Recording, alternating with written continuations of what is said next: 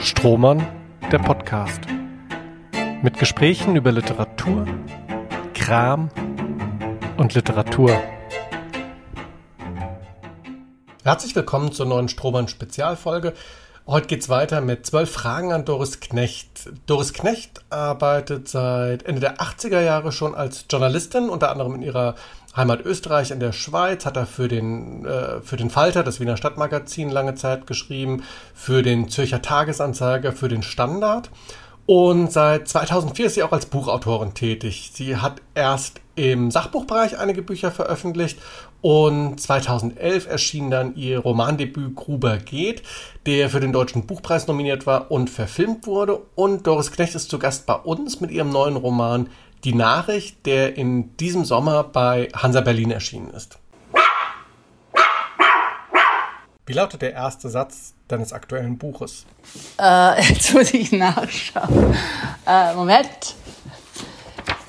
Die erste Nachricht kam an einem Sonntag im September. Und wo wir bei ersten Sätzen sind, ist der erste Satz wichtiger oder der letzte? Und warum? Mir ist ehrlich gesagt der letzte wichtiger, weil ich es fast schwieriger finde, einen Abschluss zu finden als einen Anfang. Weil ich finde, am Ende, das muss stimmen, da muss man aus dem Buch in einer Weise rausgehen, die einen weder frustriert noch, äh, noch irgendwie ratlos zurücklässt. Ich finde es schwierig, einen letzten Satz zu schreiben. Gab es einen Moment bei der Arbeit an deinem Text, der dich glücklich gemacht hat? Welcher Moment war das? Ein Moment an meinem Text, der mich glücklich gemacht hat. Schöne Frage. Äh, ja, eigentlich als er fertig war. das ist es meistens. Äh, ich schreibe sehr gerne und es gibt äh, manchmal, ja, ich weiß es, es gibt eine Szene in dem Buch, äh, da äh, spricht die Ruth, die Hauptfigur, über ihren verstorbenen Mann.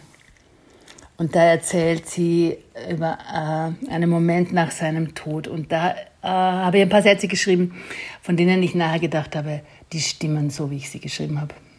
Und wenn man über Glück spricht, ist das Unglück nicht weit. Was war der frustrierendste Moment bei der Arbeit?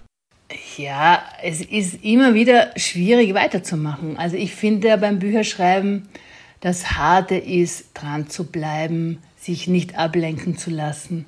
Es ist ja tatsächlich immer viel mehr Transpiration als Inspiration und äh, viel mehr Sitzfleisch als das besessene Schreiben. Also insofern gibt es viele frustrierende Momente, weil man dann einfach das Gefühl hat, es geht nicht weiter. Schön ist es, wenn es dann doch weitergeht. Das Wappentier unseres Festivals ist der Hund. Gibt es ein Tier, das dein Buch repräsentieren könnte? Das ist lustig, dass Sie das sagen mit dem Wappentier und mit dem Logo Ihres Festivals.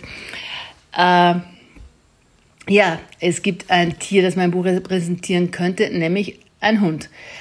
Ich habe einen Hund in das, in das Buch geschrieben und dieser Hund existiert tatsächlich auch in der Wirklichkeit, genauso wie ich ihn beschrieben habe. Er heißt nur anders.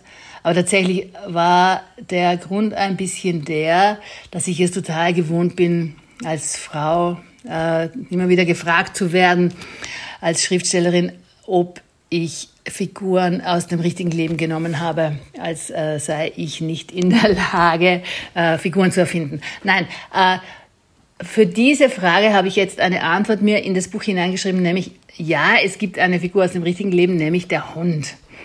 Und äh, dieser Hund ist äh, unser Hund, den wir uns gekauft, äh, gekauft, man kauft sich keinen Hund, äh, der zu uns gefunden hat während des Lockdowns und den wir sehr lieben. Über welches Thema würdest du gerne einmal schreiben, hast dich bis jetzt aber nicht getraut? Ehrlich gesagt habe ich mich bis jetzt noch über alles schreiben getraut. Ich habe über Krankheit, über Tod geschrieben, ein Buch, in dem sehr viel Sex vorkommt. Ich bin da ziemlich furchtlos. Also fällt mir jetzt keins ein. Welches Buch hattest du gern selbst geschrieben? Immer wieder, eigentlich jedes, das ich gerade neu lese und das mich begeistert, ah, denke ich, oh, das hätte ich gern geschrieben. Oder bei mir geht es gar nicht so sehr um Bücher. Ich hätte gern einzelne Sätze, wo ich mir wünschte, das wäre mir eingefallen, wo ich mir wünschte, das wäre von mir. Ein Buch, das für dich unbedingt in den Kanon gehört. Also ein Buch, das für mich unbedingt in den Kanon gehört, sind eigentlich die, äh, die Reportagenbücher von Joan Didion. Das ist für mich, äh, das sind für mich so wahnsinnig wichtige Bücher. Und was unbedingt in den Kanon gehört, ist viel mehr Literatur von Frauen. Ja, ich meine, das ist ja lächerlich, was wir da, was wir da den Kindern vorlegen, teilweise. Äh, äh, Literaturkanon, der nicht mal annähernd auf die 50 Prozent kommt, als würden Frauen keine Bücher schreiben. Und das muss sich dringend ändern. Was ist dein Lieblingswort in der deutschen Sprache? Ich finde das Glück ein sehr schönes Wort. Das fällt mir jetzt spontan ein. Und gibt es auch ein Lieblingswort aus einer anderen Sprache? Ein Lieblingswort aus einer anderen Sprache. Ja, es gibt eins, weil das fehlt mir ein bisschen im Deutschen, das heißt appreciate.